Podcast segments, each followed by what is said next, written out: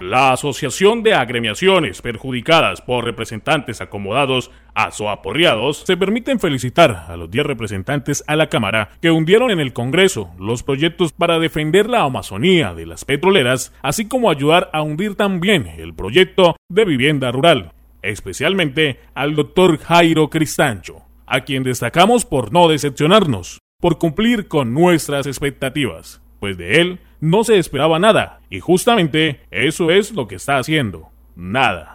Su actuar político es de vocación agropecuaria, parece una carretilla, va para donde lo empujen.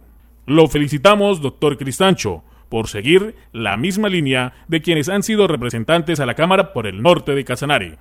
Estaremos siempre prestos a brindar nuestra colaboración y a darle el respaldo necesario cuando decida retirarse de la política.